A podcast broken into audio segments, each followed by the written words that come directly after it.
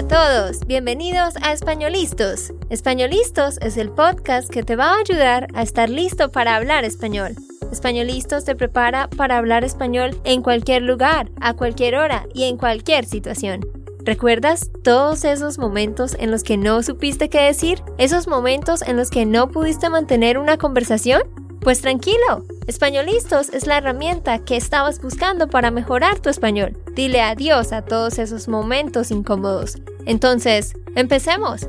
¿Estamos listos? Yo soy Andrea, de Santander, Colombia. Y yo soy Nate, de Texas, Estados Unidos. Hola, ¿cómo estás? Ojalá que muy bien. Hoy vamos a hablar sobre los indígenas y campesinos en Colombia. Te vamos a contar sobre cómo viven estas personas, a qué se dedican y cómo es la situación de sus derechos y su situación en cuanto al gobierno. Esto lo estamos haciendo porque fue una sugerencia de uno de nuestros oyentes que se llama Richard Lord. Así que muchas gracias Richard por esta sugerencia. Sí, Andrea, antes de hablar un poco sobre las, los tribus indígenas en Colombia, quiero saber, ¿tú has ido a uno de estos o tú conoces estos lugares? Pues, de hecho, en Colombia hay tours que tú puedes hacer en el Amazonas, en la Sierra Nevada de Santa Marta, en otras partes donde tú puedes ir como a un pueblo indígena como tal. Tú y yo estuvimos cerca de hacerlo, no creo que recuerdes, Nate, pero en la Sierra Nevada de Santa Marta, en el Parque Tayrona, hay un grupo de indígenas que vive allá, hay un pueblo, pero tú tienes que caminar, pasar un río, hacer una travesía larga y puedes ir a visitarlos y a ver cómo viven ellos. Nosotros lo íbamos a hacer, pero no lo hicimos porque pues estábamos viajando con mis papás y hermanos y ellos no querían caminar tanto, pero a mí sí me habría gustado. Sin embargo, nosotros sí los hemos visto, por lo menos a algunos, de ese grupo de indígenas que están arriba en la Sierra Nevada de Santa Marta, que se llaman los Kogi. ¿Recuerdas, Nate, que ellos nos vendieron agua de coco? ¿Recuerdas? Sí, esto fue un buen negocio, ¿no? Ellos tenían eh, cada persona que estaba caminando en las montañas en Parque Tayrona, pues todos tenían sed o pues algunos tenían sus botellas de agua pero ellos estaban vendiendo los cocos naturales, el jugo de coco. Es súper interesante porque, bueno, esta fue la segunda vez que fuimos a la Sierra Nevada de Santa Marta, este año 2022. Eh, bueno, les cuento que en la zona costera de Colombia, pues hay una ciudad que se llama Santa Marta y hay una zona que se llama la Sierra Nevada de Santa Marta que es la zona del Parque Tayrona, un lugar donde hay playas hermosas.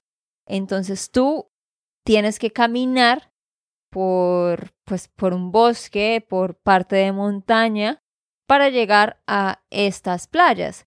Y entonces ellos bajan de su pueblo y se hacen en el camino y bajan los cocos, tú los ves subiéndose al árbol, bajando los cocos y sí, los cortan y te los venden.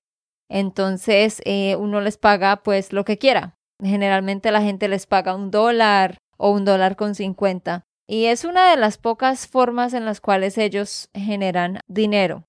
Eh, no hablan nuestro idioma español, ellos tienen su propio idioma. Eh, su idioma es el chipcha. Y bueno, pues hay ya cada vez hay más que están como saliendo y entrando más a la civilización y pues están empezando a hablar español. Pero por ejemplo, los que nos vendían los cocos allá en, en el camino era bien interesante porque solo sabían como tres palabras. Era muy interesante pensar como, wow, esas personas están en mi país pero no hablan el idioma. Es como, tienen su propio mundo. y, qué mm. bonito que pues se hayan podido conservar, ¿no? Porque ellos son realmente nuestros ancestros. Sí, tienen su propia cultura, tienen su propio costumbres y pues qué bien que la mayoría puede seguir haciendo lo que ellos hacen.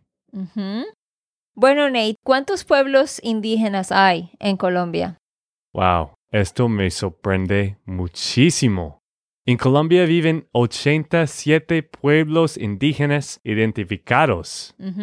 Identificados, porque realmente en el Amazonas, pues es tan grande, es posible que quizá haya otros que no se hayan identificado, pero hay 87 pueblos como tal constituidos, o sea, un pequeño pueblo donde hay casitas y viven ahí.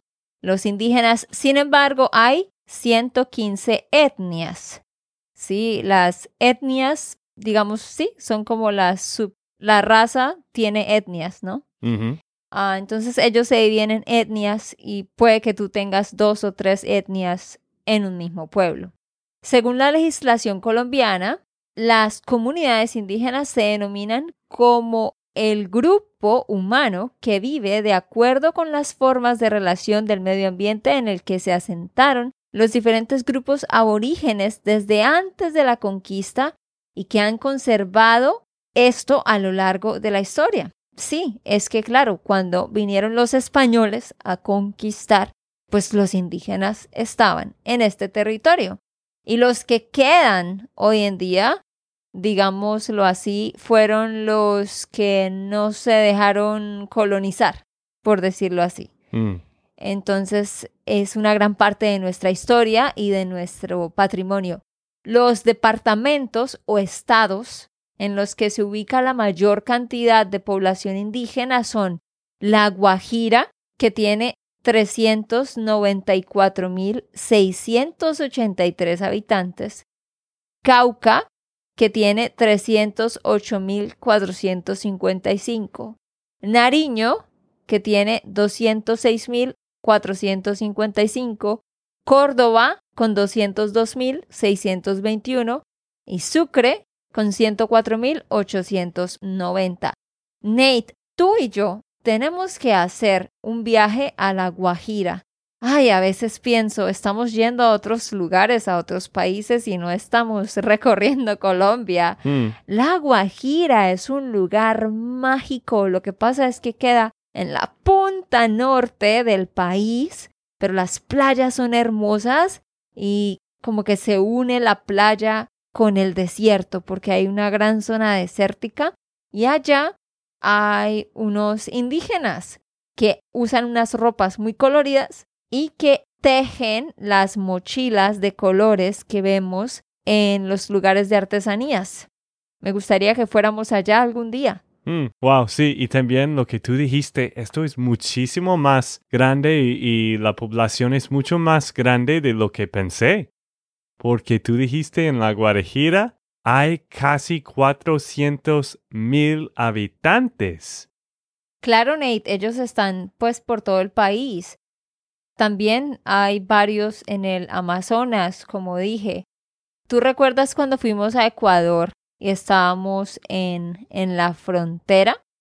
Eso ahí es Nariño. ¿Recuerdas esos indígenas Hmm, que tenían la falda larga negra, la camisa blanca, un sombrerito negro? ¿No los recuerdas? Bueno, esto fue hace como siete años, ¿no? sí. No, yo sí me acuerdo de ellos. O sea, he visto a ese grupo allá en la frontera con Ecuador y he visto a los que están en la Sierra Nevada de Santa Marta. ¿Qué es la Sierra Nevada, Nate?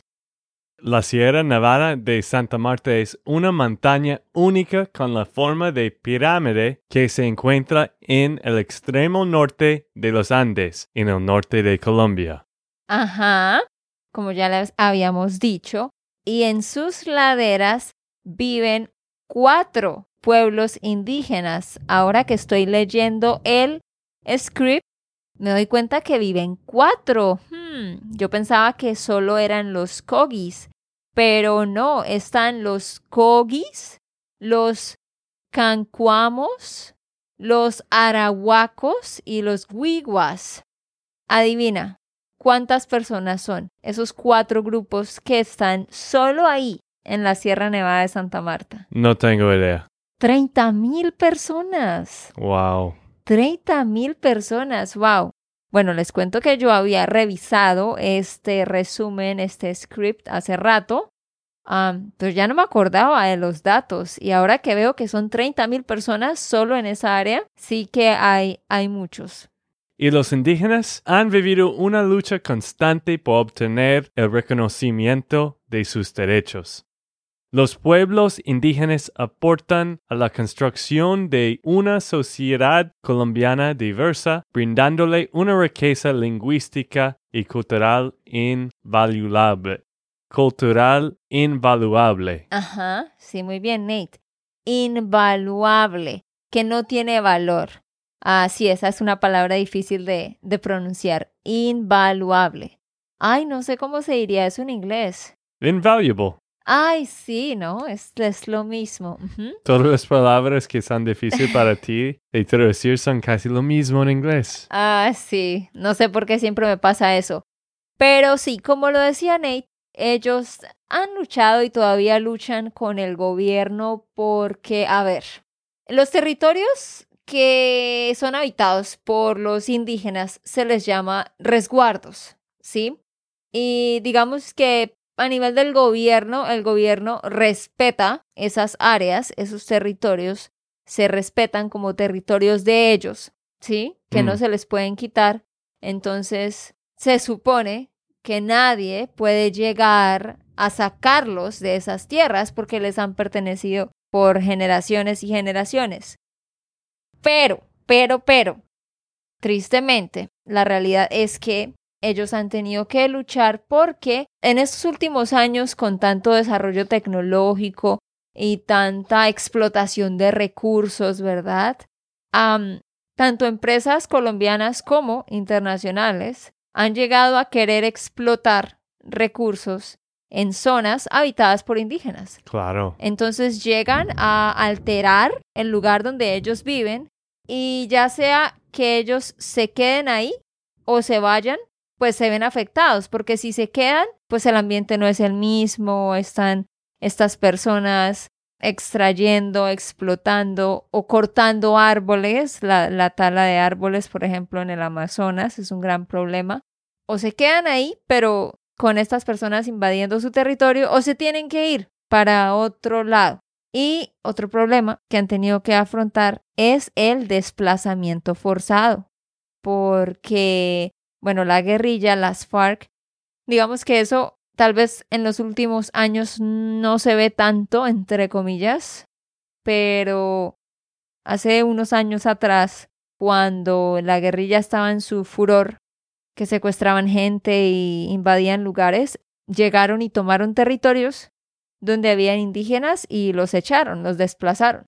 Tanto que muchos de ellos tenían que venirse a las ciudades o a los pueblos y se les veía por ahí en las calles. Yo, yo sí, yo he visto documentales que son recientemente que muestran esto y esto sí todavía sigue con diferentes organizaciones malas, como malas, como eh, no es FARC ahora, pero hay como ELN. Sí, uno de estos es ELN.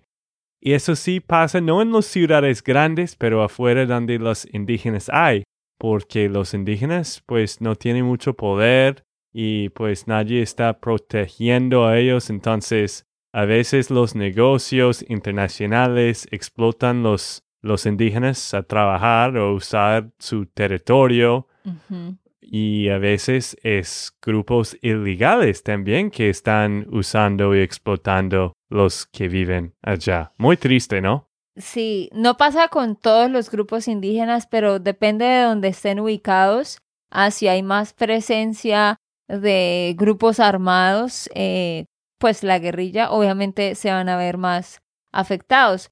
Ahora, ah, bueno, por ejemplo, si en, Córdoba, en Sucre, en esas áreas, eh, hay una problemática con los, los grupos ah, armados, yo diría que los de Nariño están, entre comillas, más tranquilos. No, ellos sí tienen también. Por eso, entre comillas. Pero, ¿qué pasa también con los de la Guajira? Arriba en, en, la punta del país no tienen agua. En la Guajira hay una gran problemática de agua, que no hay agua. Y como sabemos, como dijimos antes, hay 394 mil a un poco más de 394 mil personas que son indígenas, ¿no?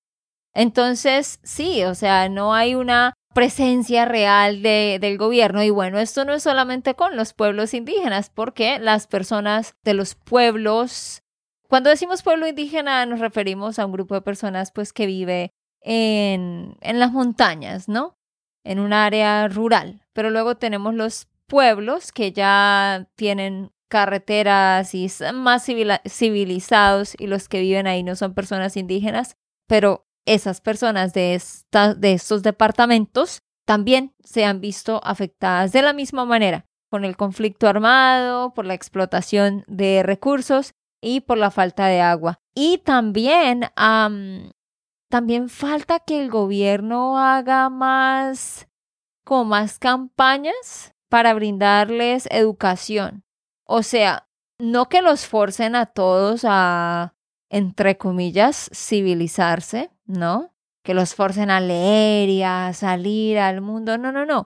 Pero sí falta que el gobierno vaya y como que ofrezca, muestre que, hey, si algunos de ustedes, de sus jóvenes, quieren venir a aprender el idioma, lo pueden hacer, aquí tenemos estas oportunidades. El gobierno sí lo hace, pero no lo hace en la medida en que debiera. Mm, sí, sí, entiendo, entiendo.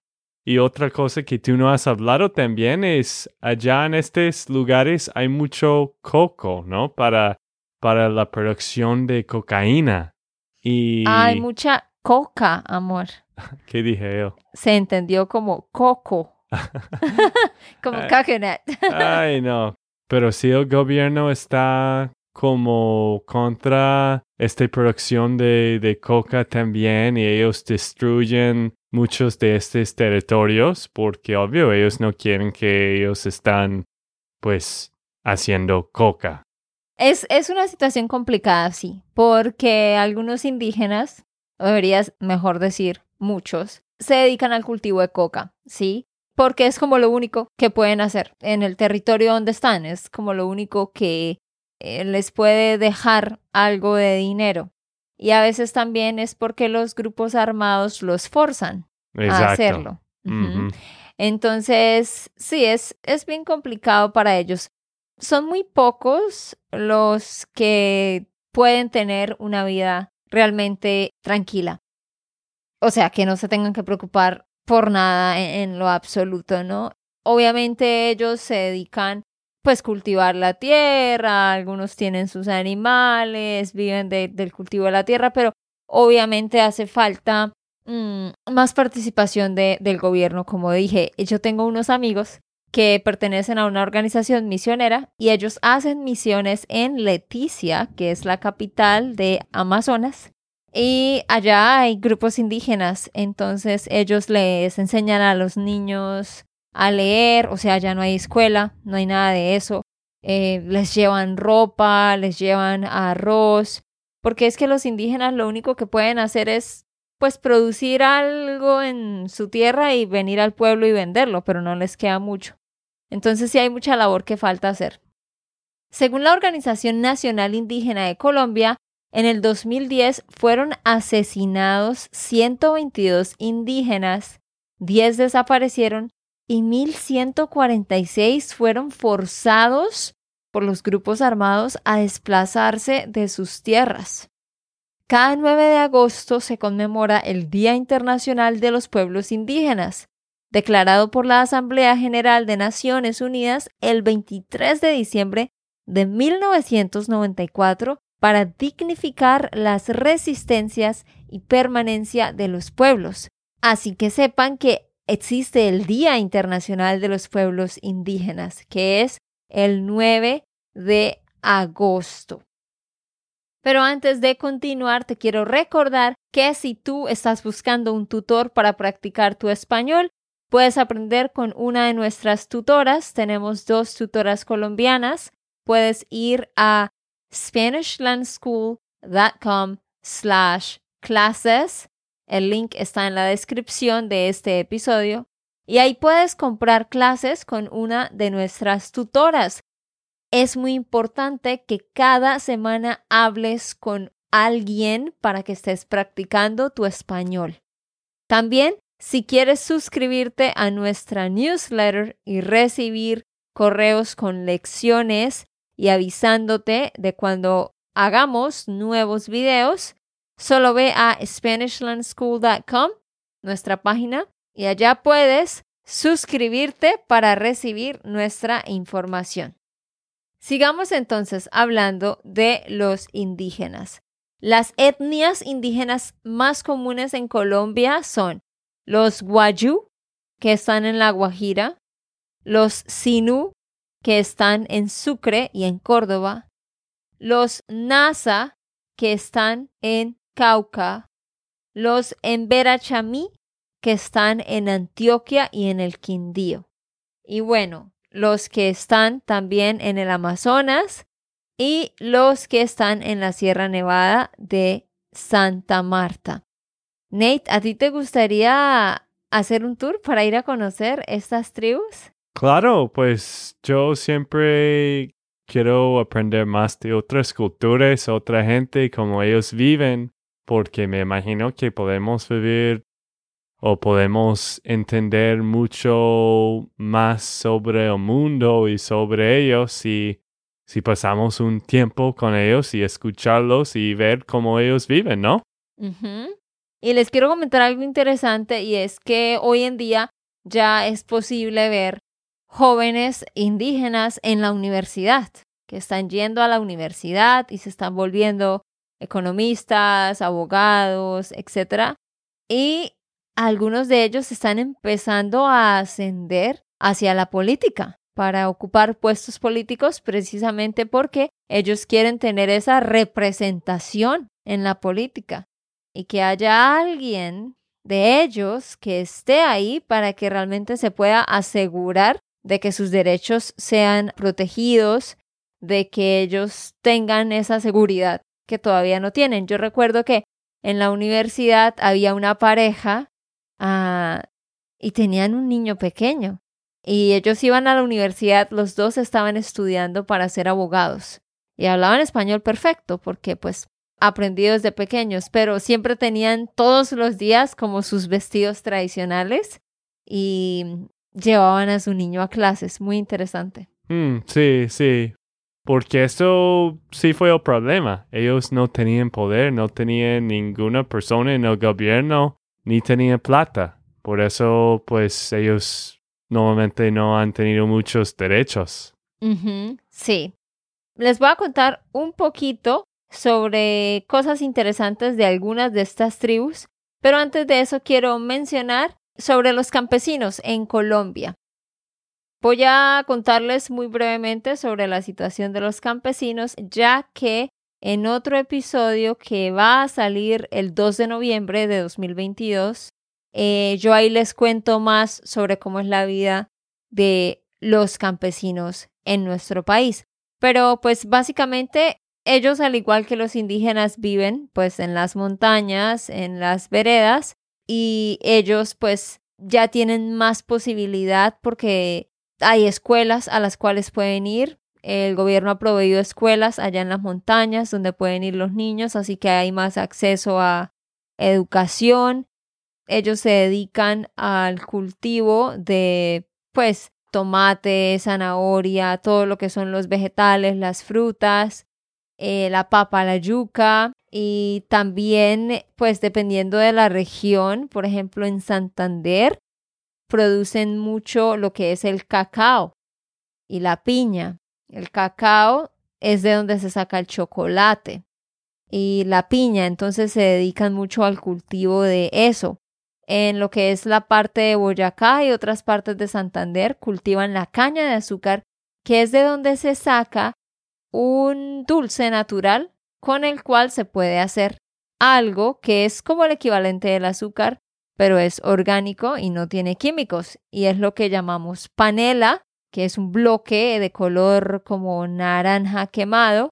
De eso ya les hemos hablado en otros episodios. ¿Te gusta la panela, Nate? Eh, más o menos. ¿Por qué? No sé, a mí no me gusta mucho este agua panela que tiene agua caliente y panela dentro. Esto no me parece muy rica. Qué falta de respeto con mi país, Nathan David. Pero sí, este panela es, es mucho mejor que azúcar que está muy procesado en los supermercados. Este azúcar que ustedes compran en los supermercados son increíblemente procesado. Cuando vayan a Colombia, tienen que probar la panela.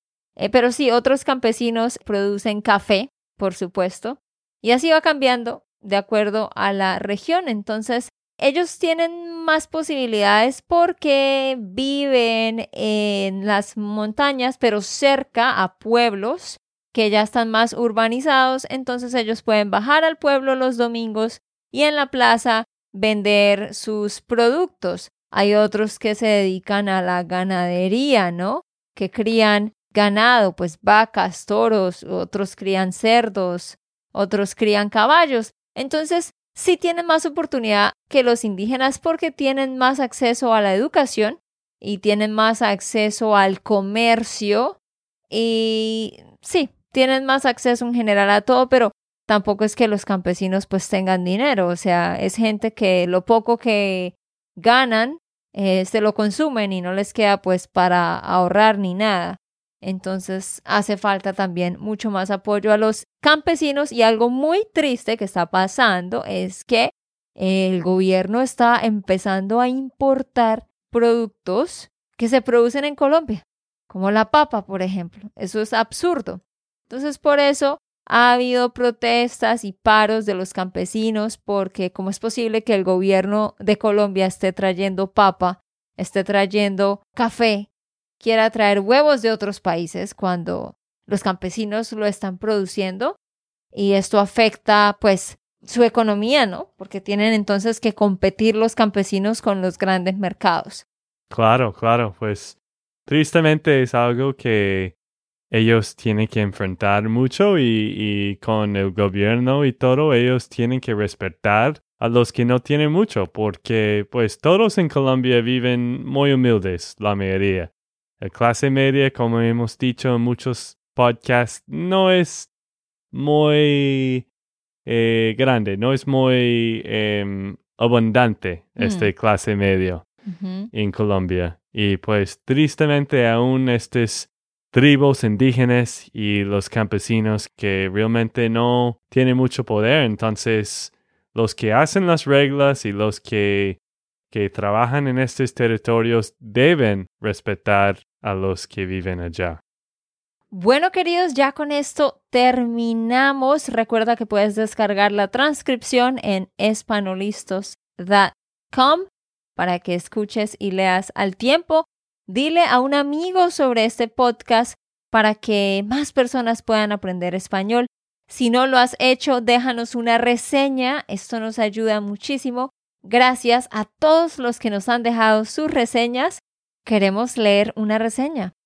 Sí, esta reseña es de Danny Kay de Great Britain. ¿Cómo se llama esta? ¿Británica Unido? Gran Bretaña.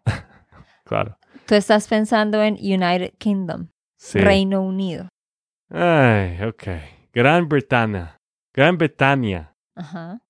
Y bueno, gracias, Danny. Este dice, Gracias Nate y André, el podcast me está ayudando mucho, especialmente por escuchar español. Gracias por todo y hasta la próxima. Muchísimas gracias por esas palabras que nos dejaste. Y ya sabes, si no lo has hecho, ve a dejar tu reseña. Nos vemos en el siguiente. chao. chao.